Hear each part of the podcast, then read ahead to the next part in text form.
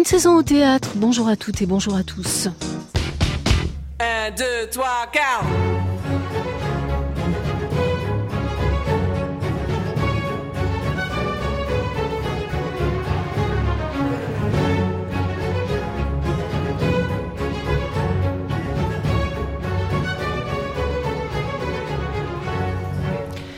Voici l'histoire d'un homme qui a dû fuir sa ville natale en portant son enfant dans ses bras et sur ses épaules son père. Il part, il erre de pays en pays en quête d'une terre hospitalière où il pourra fonder une nouvelle cité. Cet homme s'appelle Aîné. Il a quitté Troie, dévasté par les flammes, il sillonne les terres, la Méditerranée et même les enfers. Son périple dure longtemps, il est semé d'embûches, d'épreuves et de rencontres. Et puis, Aîné arrive en Italie. Là, il bâtit Lavinium, la ville qui donnera plus tard naissance à Rome. Entre 19 et 29 avant Jésus-Christ, Virgile, le poète romain, a écrit l'Énéide, un grand récit épique qui faisait pendant l'Iliade et l'Odyssée, épopée grecque, née de la plume d'Homère. Une adaptation de ce texte, l'Énéide, va être mise en scène au Festival d'Avignon par Maëlle Poésie. Traduite par Kevin Keiss, l'épopée, rebaptisée pour la représentation Sous d'autres cieux, n'est pas seulement une plongée dans la lointaine antiquité, elle est pour ces jeunes artistes l'occasion de parler de l'exil, des migrants et des apatrides le moyen d'affirmer qu'une identité libre ne connaît pas de frontières, que pour être d'ici, il faut être d'ailleurs, et qu'être exclu de sa terre natale n'implique pas d'être rayé de la surface du monde. De l'Énéide à l'Odyssée, en passant par l'Orestie d'Échille, les grands récits fondateurs de notre humanité hanteront cet été le Festival d'Avignon, comme si Olivier Pi, le directeur de la manifestation, voulait voir converger le public autour d'une mémoire collective, celle d'un bien commun et de racines partagées une Artémis, une Minerve, une Junon. On va se mettre là. À mon avis, là, on est tranquille. Nous avons décidé, pour cette dernière saison au théâtre, de retrouver le dramaturge et traducteur Kevin Keiss hors des murs de la maison de la radio, dans le flux de la ville. Il nous attendait à Paris, dans la cour carrée du Louvre, assis dehors, sous l'œil attentif de statues antiques. C'est avec lui que nous vous proposons dès maintenant de suivre Aîné dans son voyage. Nous sommes ensemble jusqu'à 16h. Nous sommes avec Kevin Keiss. Bienvenue. Ce spectacle s'appelle Sous d'autres cieux. C'est à partir de l'Énéide de Virgile, dont euh, effectivement j'ai traduit euh, à partir des six premiers chants de l'Énéide. Mais il y a aussi de l'écriture originale, donc c'est un, maillage et une adaptation qu'on a faite ensemble avec Maël.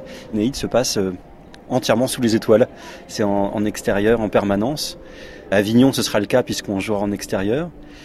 C'est une histoire qui a pour acte premier la chute de Troie, l'embrasement de la cité, la cité de Troie, et après le, sac de, la cité troyenne, le départ d'aînés vers une, cité qui pourra reconstruire. Olivier Pi, racontant un petit peu le programme du Festival d'Avignon, évoquait ce spectacle comme étant le voyage du vaincu. Pourquoi est-ce que c'est le voyage du vaincu, l'Énéide Titré donc, dans votre version, sous d'autres cieux, Kevin Keiss? Alors l'Énéide, contrairement à l'Iliade et l'Odyssée qui sont euh, l'épopée grecque, l'épopée homérique qu'on connaît et qui raconte la, victoire des Grecs sur le monde troyen, commence de l'autre côté. C'est-à-dire qu'Énée, c'est un Troyen, ça n'est pas un Grec, et son voyage à lui, c'est le voyage de l'après-Troie, de l'après-génocide, de la destruction de Troie. Et donc les Romains sont euh, les grands légataires de cette diaspora troyenne. Et alors qu'est-ce qu'il fait, Aîné, qui porte son père sur ses épaules? Aîné part après la chute de Troie et il part avec son, vieux père, Anquise sur les épaules, son fils, euh, qui a un double nom qui s'appelle essentiellement Yule, qui va donner naissance à, toute la, dynastie des Yule, des Jules, des Jules César par exemple. Et il part avec un petit groupe euh, de rescapés comme lui. Ils embarquent sur des bateaux et ils partent euh, en se laissant guider par les étoiles avec euh, Palinure, le, maître du vaisseau, qui est lecteur des étoiles et qui permet, en ouvrant la porte des cieux, d'ouvrir la porte des mers.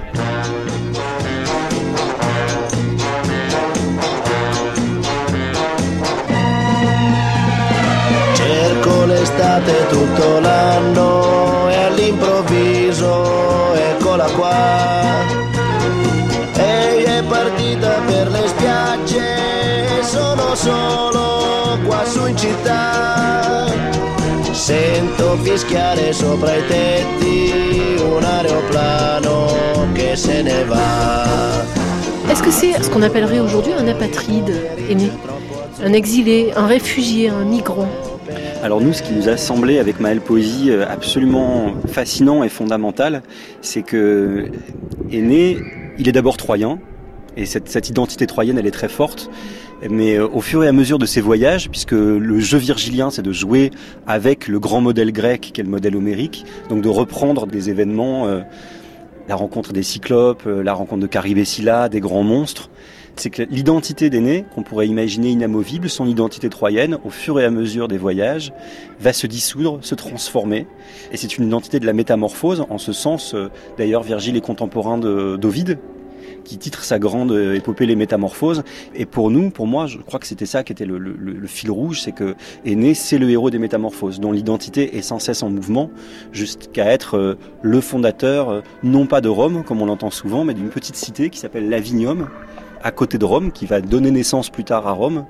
Mais c'est l'acte fondateur d'un rituel juridique romain qui est passionnant, qui s'appelle l'origo, qu'on pourrait traduire euh, de manière un peu hasardeuse l'origine Or, ça n'est pas une origine. Ce que, ce que dit l'Origo, c'est que pour être d'ici, il faut nécessairement être d'ailleurs. Et l'obsession des Romains, et ensuite de Rome, c'était d'avoir une ville métissée. C'est-à-dire que l'idée d'une identité nationale pure, c'est l'effroi, c'est les guerres civiles, ce qu'on appelle l'acquies fraternas, la bataille des frères.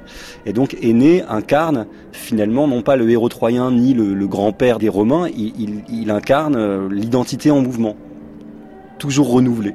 C'est pour ça qu'on appellera ensuite Rome la ville ouverte, la ville sans origine. Bah voilà qui fait voler en éclat tout ce qu'on peut imaginer sur euh, ce qu'il en est des nationalités, justement, des appartenances à un pays, à une patrie.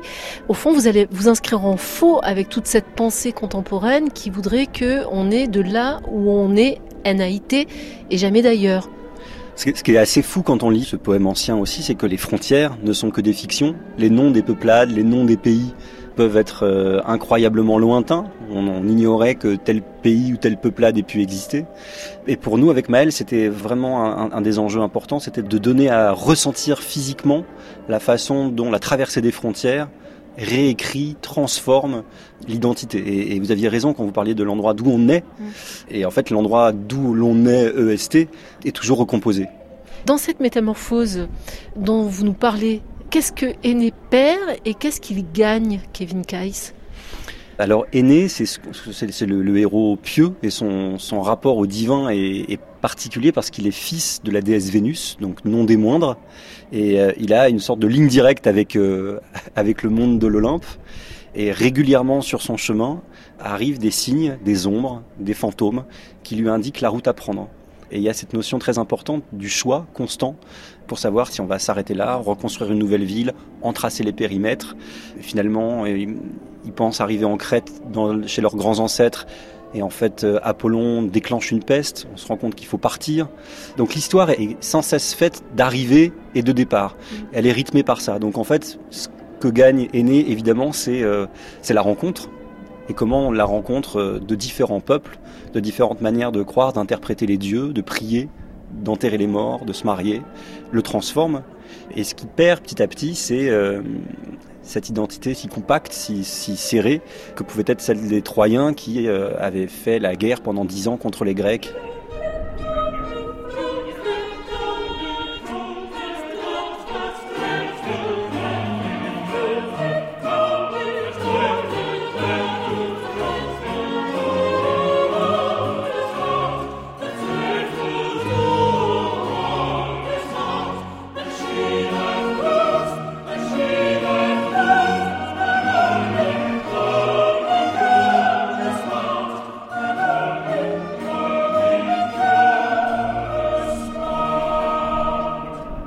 Rencontre l'amour en la personne de Didon Alors si, euh, si, je fais un résumé euh, d'un scénario plus hollywoodien, Aîné rencontre euh, l'amour, le grand amour, après avoir perdu sa, femme qui est restée à, Troie, dans les décombres de Troie.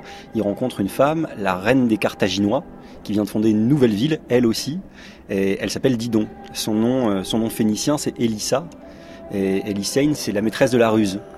Et elle aussi, elle a une histoire finalement presque gémellaire, presque en miroir par rapport à celle d'Aîné, puisque comme lui, elle a fui sa patrie, Tyr, lors de guerre qu'elle menait contre son frère fou. Elle est partie avec une partie des Carthaginois euh, ceux qui vont l'aider à fonder Carthage. Et par la ruse, elle crée les périmètres de cette ville. Elle arrive sans rien. Elle n'a rien d'autre que sur le dos qu'une peau de bœuf. Et le, chef des nomades qui possède cette région, qui s'appelle Yarbas, la prend en pitié. Et elle lui dit, voilà, je n'ai que cette peau de bœuf. Et il lui dit, ben voilà, on va en fait vous aurez une ville qui, qui a la, la, taille de cette peau de bœuf. Et la ruse de, de, de Didon, c'est de découper très minutieusement les fils, euh, comme des petits fils de laine par, avec la peau de bœuf, et elle, elle tisse un gigantesque périmètre, 22 stades, dit-elle. Mm. Et le roi Yerba cesse de rire. Elle lui dit voilà, de la taille de ma peau de bœuf, et cette ville s'appellera Carthage. On l'appelle aussi Bursa, mm. la ville de la peau de bœuf. Mm. Ce qui est intéressant dans ce que vous dites, Kevin Kay, c'est que dans ces grands récits mythiques, dans ces grands récits très anciens, les femmes ne sont pas secondaires. Les femmes sont rusées, vous venez de le dire, elles sont intelligentes, elles sont aussi à la manœuvre. Un des points dont, j'aimerais parler, c'est aussi si vous mettez le doigt dessus, c'est euh, nous la perception qu'on a de ce qu'on appelle les personnages. Euh, moi, un de mes, mes, intérêts en tant que, tant que chercheur aussi sur cette, sur cette époque-là, c'est euh, comment ça se passait. Et effectivement, euh, Virgile, quand il écrit l'Énéide, euh, la vocation de l'Énéide, c'est pas une lecture silencieuse. Les gens ne bouquinent pas l'Énéide chez eux le soir euh, pour s'endormir. Euh, c'était, il y avait vraiment une, une, volonté, une performative.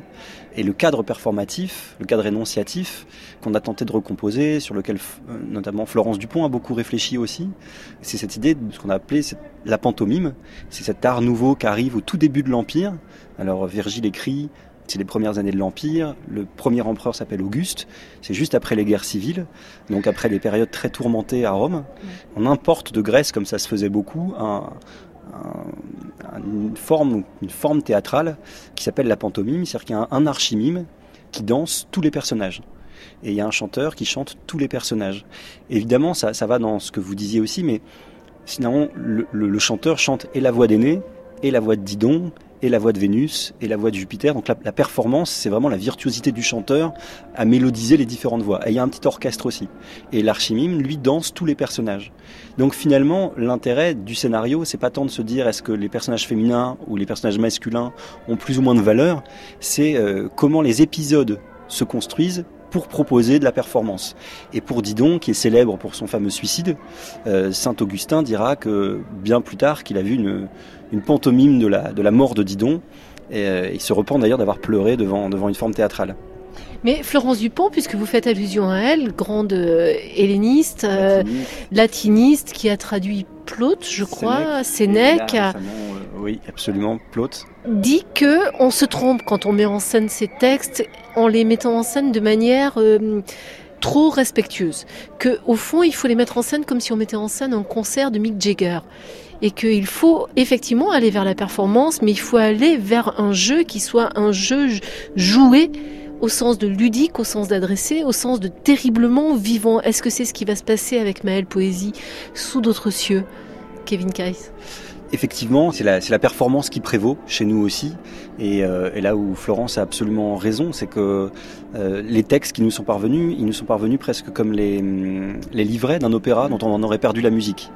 Donc nous, on est parti du livret virgilien, on en a extrait des passages qui nous intéressaient, je les ai retraduits, on a écrit d'autres choses, enfin j'ai écrit, et puis on a, on a composé ce, spectacle avec Maël dans un entrelacement entre de la danse, c'est très physique, et, le récit, et un rapport à la musicalité qui est presque permanent. Donc le, le spectacle, il est total en ce sens, c'est-à-dire que la musique, le corps, la, puissance de la corporalité et le texte vont ensemble, ne sont pas dissociés. Et effectivement, il y a il y a un un jeu de distanciation sur, euh, sur l'incarnation. C'est-à-dire qu'il n'y a pas de, de jeu psychologique.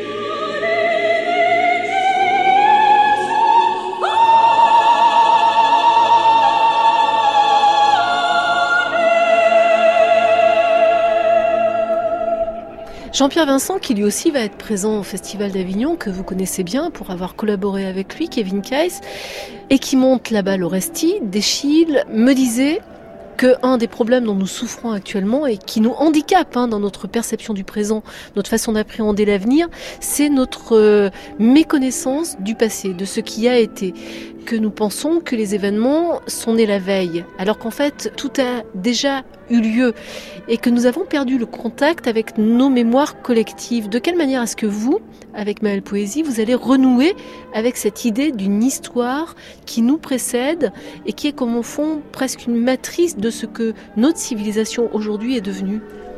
Vous parliez très justement tout à l'heure de la question de, des apatrides, des migrants, et migrants est d'ailleurs un terme beaucoup plus à la mode et qui charrie inéluctablement euh, des enjeux contemporains. C'est-à-dire que parler d'un groupe de gens qui fuient leur ville, euh, mis à feu et à sang, traversent la, la, mer Méditerranée, se noient en chemin pour essayer de regagner un pays qui va pouvoir les accueillir, je pense qu'on ne peut pas le lire autrement qu'avec les faisceaux de l'actualité.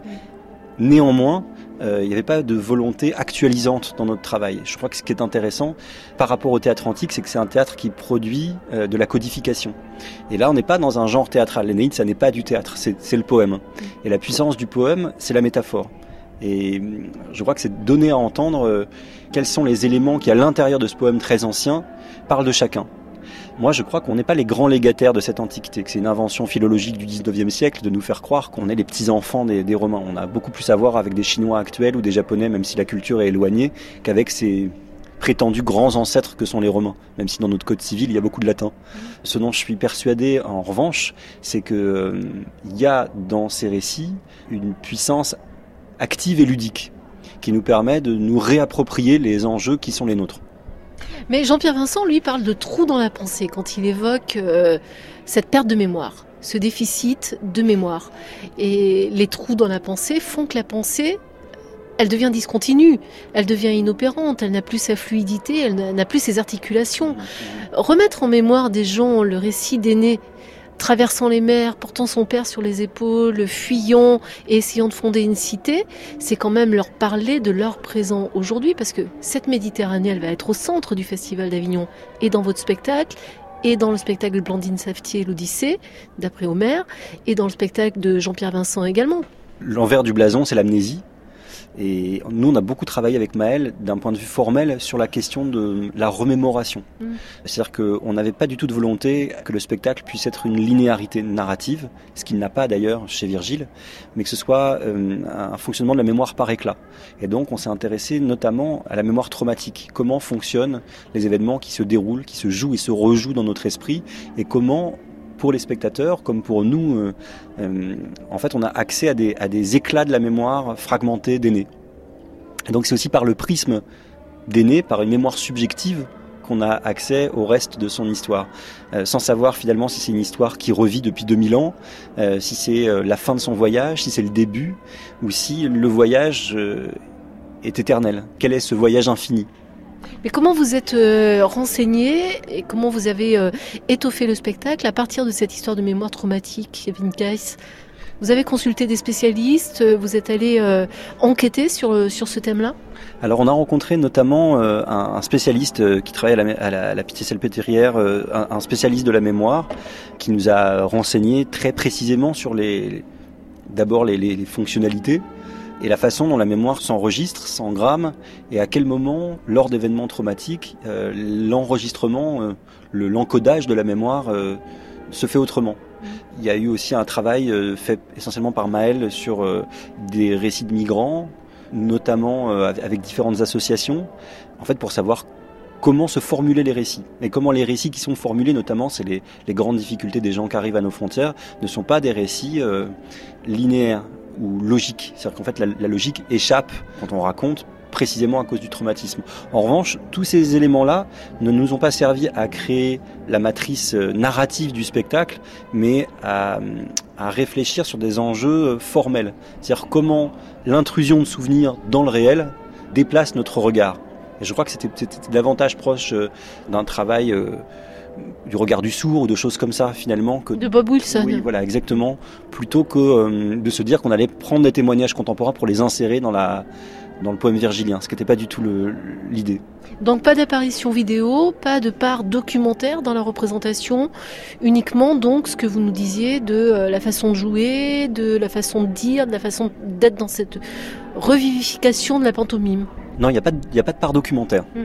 Du tout. C'est vraiment, la puissance du poème et aussi la puissance euh, des corps face au poème et, face à la violence des arrivées et des départs, à ce fracas-là. Arriver, repartir, encore et encore. Euh, comment le, processus de travail, nous, a été euh, lié à la danse? C'était ça la question. Comment, avec l'épuisement physique, on rencontre sensiblement plutôt que par une volonté idéologique, politique d'expliquer.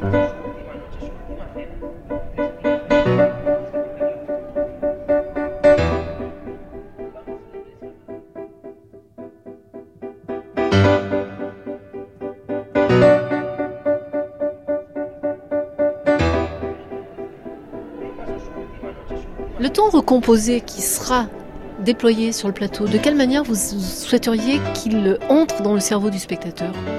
Est-ce que vous souhaitez amener le public, le spectateur, à un état de conscience de son temps interne, de sa durée interne, sensiblement différent de ce qu'il vit dans le quotidien?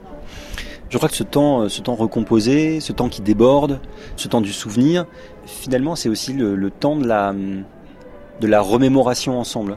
C'est-à-dire comment les spectateurs, dans un même espace-temps, vont pouvoir ensuite euh, avoir accès à ces fragments sensibles dans lesquels est né est toujours le, pivot, hmm. le, centre organisateur. Et je crois que c'est par un biais sensible plus que par un biais explicatif que les choses euh, doivent être prises. Par exemple, dans l'Antiquité grecque, il y avait une, nécessité de faire fonctionner la mémoire ensemble, la mémoire des spectateurs, autour d'un événement ludique, religieux. Nous, là, en plus, c'est de la poésie, c'est de la poésie romaine. On est finalement très loin d'une tragédie ou de l'orestique au monde de Jean-Pierre Vincent. Notre regard distancié nous fait croire que tout ça, finalement, c'est la même patine euh, antique. Mais, mais, non, pas du tout. Il y a, en fait, je crois que l'enjeu pour nous, c'était aussi vraiment ludique. C'est comment voir les comédiens se métamorphoser, et voir aîné changer aussi au cours du spectacle permet de se transformer soi-même. C'est un peu une obsession aussi chez Maëlle Poésie, cette idée-là de la transformation de l'individu, de la métamorphose de l'être, parce que quand elle a mise en scène euh, Candide, d'après Voltaire, elle était exactement dans cette même impulsion, me semble-t-il. Et vous avez collaboré à ce spectacle aussi. Tout à fait. Je crois que c'est des thématiques depuis la création de la compagnie qui nous sont chères. L'individu par rapport au groupe, la façon dont on s'émancipe, quelles sont nos aliénations et comment. Alors une, des, choses aussi très importantes, c'est le voyage. Comment en mouvement on fait peau neuve. Euh, que ce soit un voyage immobile ou que ce soit un voyage en action, puisque de toute façon dans une salle de théâtre on ne bouge pas, mais donner cette intensité des corps en mouvement, c'est là-dedans que s'opère une transformation. Mais la notion de déplacement, elle est constitutive de nos sociétés actuelles. Kevin Kais, d'ailleurs, on n'est effectivement pas, on le disait en ouverture de cette émission, on n'est pas à l'intérieur de quatre murs. On est euh, dans une immense cour pavée, on entend au loin euh, un saxophone euh, qui accompagne notre conversation. Il y a des gens qui se posent pas très loin, qui nous regardent d'ailleurs avec un peu de curiosité. On pourrait traverser cette cour avec le micro, aller d'un bout à l'autre. La notion de déplacement, elle est, elle est devenue euh, totalement constitutive de l'être contemporain. Complètement. Et puis je crois que d'abord avec, avec Maëlle, euh, si c'est si important dans, le théâtre qu'on fait ensemble et depuis depuis presque dix ans maintenant, c'est que dans nos histoires familiales, on est traversé par ces idées de mouvement, par des ancêtres qui ont traversé des frontières pour se retrouver ici. Et je crois que ça s'incarne aussi très profondément dans le rapport à la langue quand on parle du mouvement, mais aussi des différentes langues maternelles qu'on peut avoir. Dans le spectacle, par exemple, un des enjeux importants, euh, c'est le fait que chaque dieu parle une langue différente. La magie du polythéisme, c'était que chacun des comédiens puisse parler dans sa langue maternelle. Junon parle en farsi, Jupiter parle en espagnol, Vénus parle en italien. Leur puissance divine fait qu'il y a une intercompréhension absolue. Et puis ça nous permet, à travers les langues, de marcher dans un imaginaire méditerranéen. Ça sera surtitré donc C'est absolument surtitré, oui. Vous pouvez nous donner une image de cet espace? Devant lequel va se retrouver le public à Avignon lorsqu'ils vont entrer au théâtre euh, des Carmes, Kevin Kais le poème de Virgile et l'Énéide tel que nous on l'a adapté dans Sous d'autres cieux euh, alterne en permanence entre l'obsession de reconstruire une ville après une destruction Et je crois que ça, c'est une, une des images qui nous a le plus obsédés. Et on a travaillé, en plus dans le cloître des Carmes, aussi avec cette idée que on est dans une ville dont on ne sait pas si elle a été détruite ou si elle est en construction. C'est cet entre-deux-là, figé. Euh, moi, j'ai des origines grecques, et quand on va en Grèce en ce moment, il y a plein d'endroits où on ne sait pas ce que la crise a, figé dans le temps et, dans l'érection des cités. On est dans cet entre-deux-là, dans un temps figé.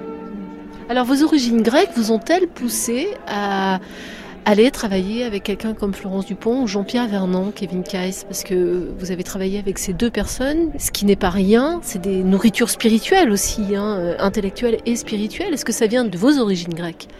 Moi, je viens d'une vaste diaspora des Balkans, et c'est vrai que je crois qu'à l'école, en France, quand on parle des langues dites minoritaires, il y a pas beaucoup de valorisation. Et c'est plus tard, euh, lors de mes études, euh, et puis essentiellement de lettres classiques, que je me suis rendu compte que voilà, parler des langues minoritaires, ça avait un, sens.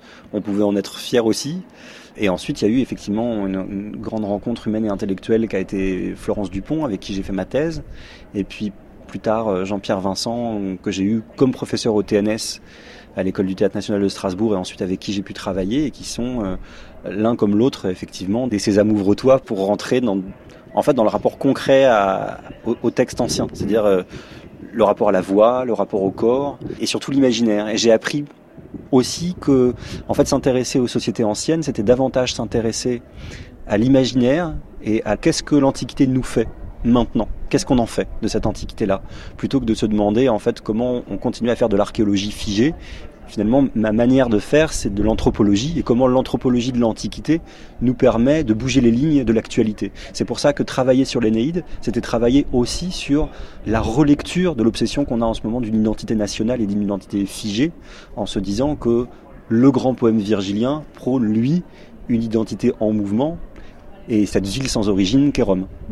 L'apport de Jean-Pierre Vernon, parce que vous avez parlé de Jean-Pierre Vincent, mais l'apport de Jean-Pierre Vernon, il a été lequel? Il a été extrêmement important parce que j'ai eu la chance de le rencontrer étant adolescent et puis ensuite euh, en prépa, puis à l'université. Jean-Pierre Vernon, sa grande rencontre avec les textes anciens, ça a été aussi lié à la résistance et à la façon dont, en, en tant que résistant, pour se donner du courage, il lisait des passages de l'Odyssée, des passages de l'Iliade, et notamment un passage de l'Odyssée qui est très puissant, qui est la rencontre d'Ulysse avec Nausicaa, qu'elle aide, comment quelqu'un qui arrive sans rien se fait aider, et c'est la question de l'hospitalité. Et qu'en fait, la question des déplacements, des migrations, c'est d'abord la question de l'hospitalité. Et en Grèce, il y avait cette notion fondamentale qui fait que être hospitalier, d'ailleurs, dans l'Énéide, les personnages jurent en permanence sur Jupiter hospitalier. Qui n'est pas hospitalier n'est pas un homme, n'a rien à faire dans la sphère de l'humanité. On est renvoyé à une notion de barbarie. Les seuls qui peuvent se revendiquer de l'humanité sont les gens qui accueillent les gens. C'est une belle leçon. Hein. Ça va être une leçon de théâtre, mais ça va, ça va aussi être une leçon euh, profondément humaniste, ce spectacle, Kevin Kais. Je vous entends bien. Je crois que tout ça est en puissance dans la pièce, sans que ce soit jamais euh, formulé de manière pédagogique. Et le vent va souffler parce qu'il souffle là, il commence à souffler dans la cour carrée du musée de Louvre. Est-ce que le vent va souffler sous d'autres cieux? Bah écoutez, peut-être que dans le cloître des Carmes, le vent va souffler, mais en tout cas, c'est l'un des enjeux du voyage d'aîné, c'est de savoir si les vents sont favorables ou pas. Et comme les vents sont, propulsés par les dieux, la question de savoir sous quel dieu on affronte le réel.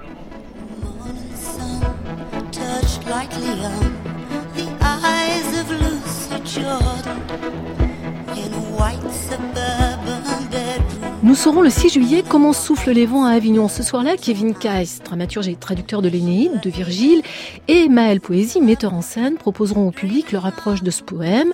Sous d'autres cieux, titre de leur représentation, sera donc donné du 6 au 14 juillet dans le cadre du Festival d'Avignon qui démarre pour sa part dès le 4 juillet. Une saison au théâtre, vous le savez, s'écoute, se réécoute et ce podcast à l'infini ou presque sur le site de France Culture.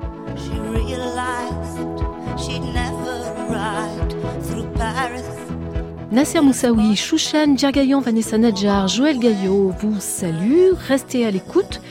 Vous avez rendez-vous avec Aurélie Luneau et son magazine de cause à effet. Où que vous soyez et jusque sur la plage, passez un très bel été à l'écoute de France Culture.